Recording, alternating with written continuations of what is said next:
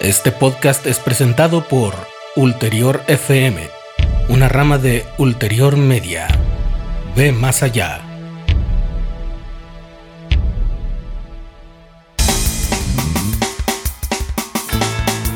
Este es el podcast de Fútbol y Libros,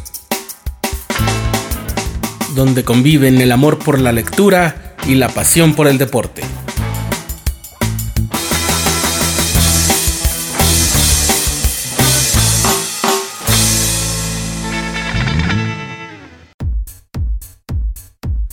Queridos amigos de Fútbol y Libros, estamos muy contentos esta vez de tener como invitada a una escritora brillante, muy joven, muy exitosa, también es actriz y también es modelo. Ella se llama Grecia Monrock y acaba de publicar su segunda novela que se llama Transbordador Andrómeda. Ella ya había publicado anteriormente una novela que se llamaba La Casa Amarilla y que es una historia de amor con fantasmas y que es algo muy muy interesante. Por favor, no se olviden de seguirnos en nuestras redes sociales, en Twitter, fútbol-y-libros, y en Instagram, TikTok y Facebook tenemos Fútbol y Libros, todo pegado.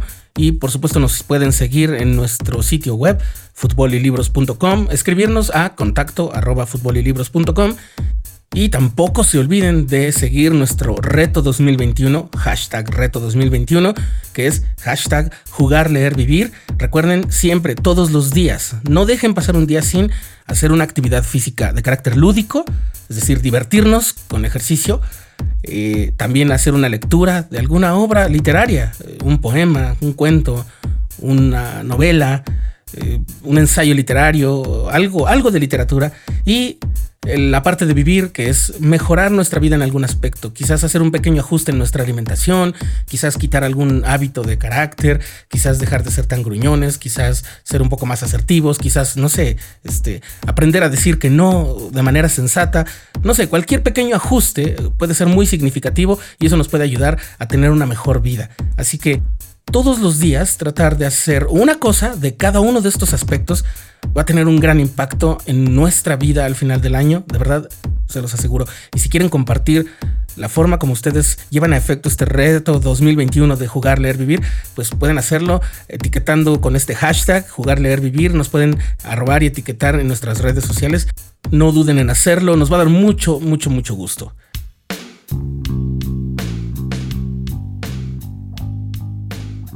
La plática que tuvimos con Grecia Monrock fue básicamente para que nos mostrara los libros que tiene en su casa, para que nos mostrara su biblioteca personal, la historia que tiene con los libros, cómo es que comenzó a tener este amor por la literatura.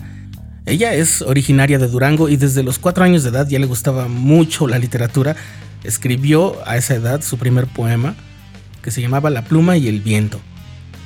Estudió dos licenciaturas simultáneamente en comunicación y en teatro y obtuvo también un posgrado en literatura comparada y diplomados en dramaturgia moderna y lenguajes para medios audiovisuales en Los Ángeles.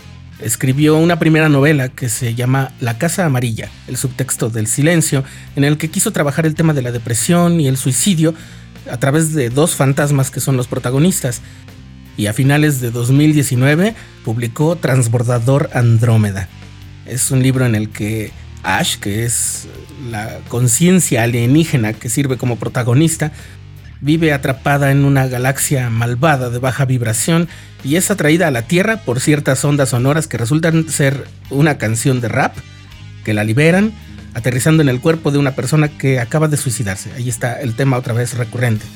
Y bueno, Grecia Monrock dice que esta obra tiene la intención de explorar la importancia de las relaciones humanas en la formación de la propia identidad. Es articulista para revistas de moda y de viajes y ha participado como actriz en varias películas nacionales y extranjeras, además de algunas series para streaming como Netflix. Grecia se considera activista en temas de concientización de salud mental y una investigadora en temas de teología y ocultismo.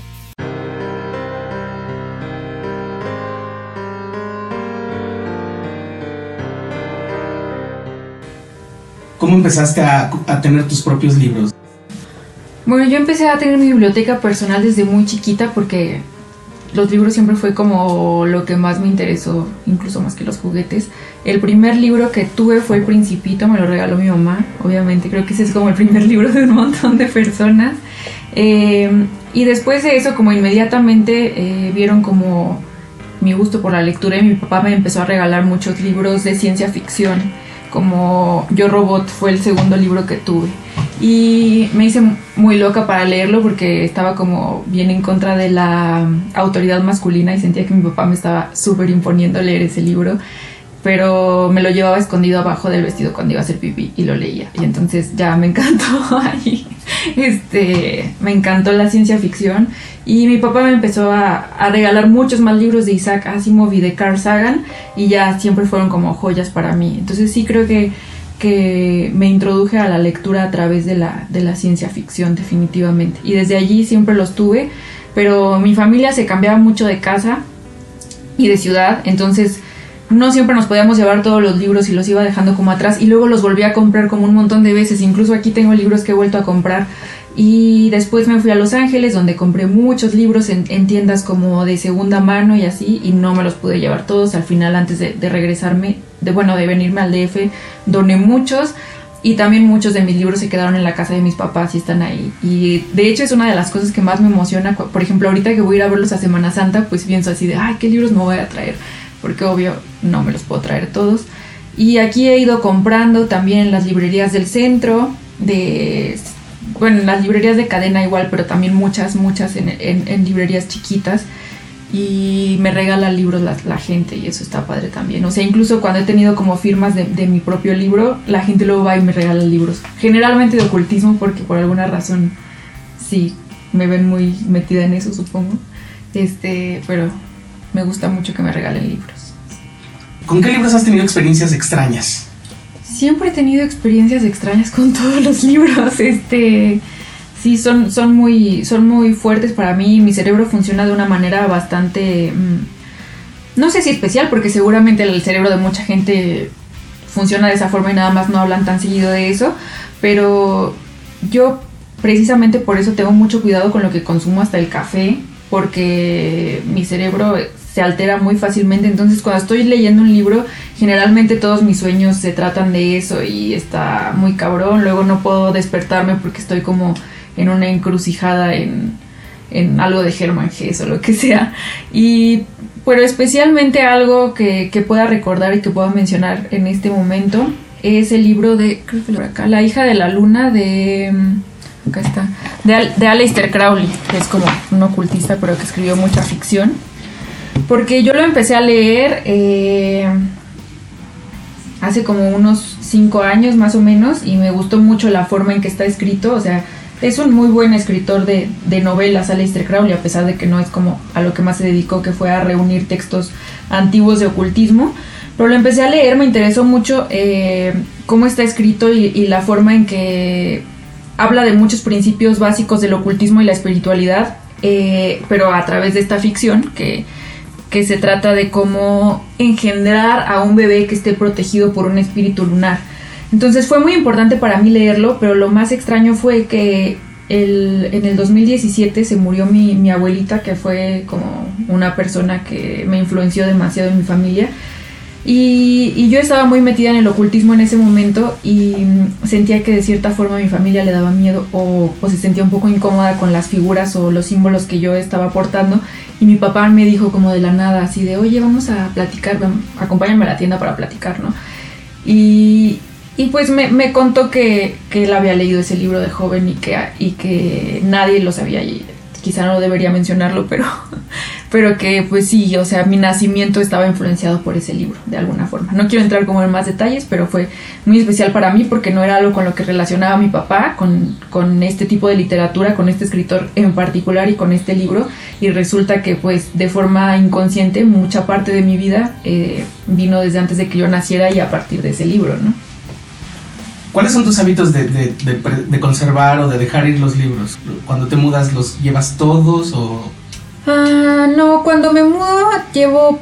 Ah, hay un libro que creo que es mi favorito porque mi, corriente literaria preferida es la literatura gótica. Eh, sí tuve una etapa muy de beat, de la literatura beat, de la corriente beat, pero siempre vuelvo a, la literatura gótica. Entonces, copias de cumbres borrascosas siempre tengo, siempre.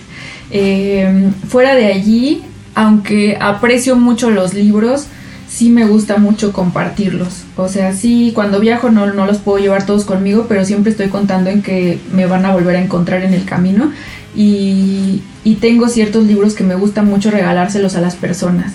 Por ejemplo, el Kibalión es un libro que estoy regalando constantemente. O sea, me hago de una copia y pienso que es súper preciada y nunca me voy a deshacer de ella, pero luego llega un punto en la relación con una persona, sea romántica o de amistad, que siento la necesidad de compartírselos y se los doy. Entonces, sí, soy muy de regalar libros y también tuve la oportunidad de ir a, a Italia a finales del 2017 y también llevaba como el libro que estaba leyendo, Boca Floja, de Jordi Soler y lo dejé en una estación de metro allá y ya sé que hablan italiano, pero digo, ay, alguien le va a entender y, y, le va a parecer muy interesante haberse encontrado ese libro y también dejé una copia de, de, la novela que tengo publicada, que es La Casa Amarilla, en otra, en otra estación de tren. Entonces también me gusta dejarlos por allí porque me ha pasado que me los encuentro así y me gusta mucho encontrármelos así. Háblanos ahora de las joyas de, la, de tu biblioteca. Pues definitivamente la hija de la luna es una de ellas, porque además es batallé mucho para encontrarlo, no es como que esté en todas las, librerías ni nada, es de editorial Humanitas, la verdad yo no estaba familiarizada con esa editorial. Eh, creo que publican muchas cosas de ocultismo y ese definitivamente es una de las joyas. Después está este libro de Edgar Allan Poe donde viene todos sus cuentos y poemas. Me lo regaló un jefe donde estuve escribiendo para una eh, compañía de publicidad y pues se dieron cuenta como mis gustos inmediatamente y este libro me gusta mucho y me gusta leerlo constantemente. Está en inglés por lo que también este, practico mi, mi acento leyéndolo. Me gusta mucho, se me hace como una edición súper, súper hermosa. Después estaría este, que lo acabo de, de obtener, me lo regalaron también. Y son todas las obras de William Shakespeare, o sea, sonetos, este, obras de teatro y todo. Me gusta mucho la edición y además eh, William Shakespeare es como, pues es, es por quien yo estudié guionismo, ¿no? O sea, me, me encanta lo que hace y no sabemos realmente su identidad y yo estoy totalmente a favor de esa teoría de que no la conocemos, pero, pero la forma como tan básica en la que retrata como las cosas más íntimas de la naturaleza humana, me parece muy interesante y sí, es muy melodramático y de ahí surge totalmente las telenovelas, pero, pero me gusta, me gusta mucho porque yo creo que después ya razonamos demasiado y antes era como, no sé, tenías 14 años y veías a alguien en una fiesta y eso era el amor verdadero y probablemente eso sigue siendo el amor verdadero, entonces por eso me gusta mucho Shakespeare.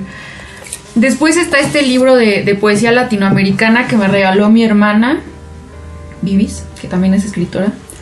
Eh, es una editorial bruguera, no sé dónde lo encontró, pero la verdad, no sé si, si saben ese juego en el que según tienes como una pregunta y lo puedes hacer con un libro o hay gente que lo hace con la Biblia y luego como que lo señala y encuentra la respuesta, a mí me pasa eso con este libro, entonces me encanta. Y ahorita estoy leyendo este, que se llama Ilustres Raperos explicado por los blancos. Eh, el hip hop ha, sido una parte muy importante de mi vida y más de los últimos tres años probablemente. Mi novela que estoy escribiendo actualmente está totalmente influenciada por el, por el hip hop y la cultura. Entonces eh, me gusta mucho este libro porque habla un montón como de, de del inicio del hip hop y como culturalmente qué es lo que significa y qué es lo que significa para nosotros. Este otra joya definitivamente es Boca Floja de Jordi Soler. De hecho, este libro cuando he viajado no me llevó esta copia en particular, sí, sí me llevó otra, porque me la regaló una persona que en su momento fue muy especial y significó como un crecimiento espiritual muy grande y salir de un lugar muy oscuro en el que estaba. Entonces, este libro como todo el lenguaje, todo lo que habla de la Ciudad de México, que también mi actual novela que estoy escribiendo está como súper influenciada por, por las calles de la Ciudad de México, también es una, una de las joyas de la biblioteca. Y bueno, todas son una, joya de la biblioteca, este, pero... Ah, Pues sí, o sea, te digo, Cumbres Borrascosas lo tengo aquí en inglés y lo tengo en español. Y una de las joyas que no está aquí es el retrato de Dorian Gray que tengo una primera edición y está en la casa de mis papás porque no he tenido como la valentía de moverlo y que le vaya a suceder algo. Pero definitivamente creo que puede ser que esa es la más grande joya de mi biblioteca. No está aquí.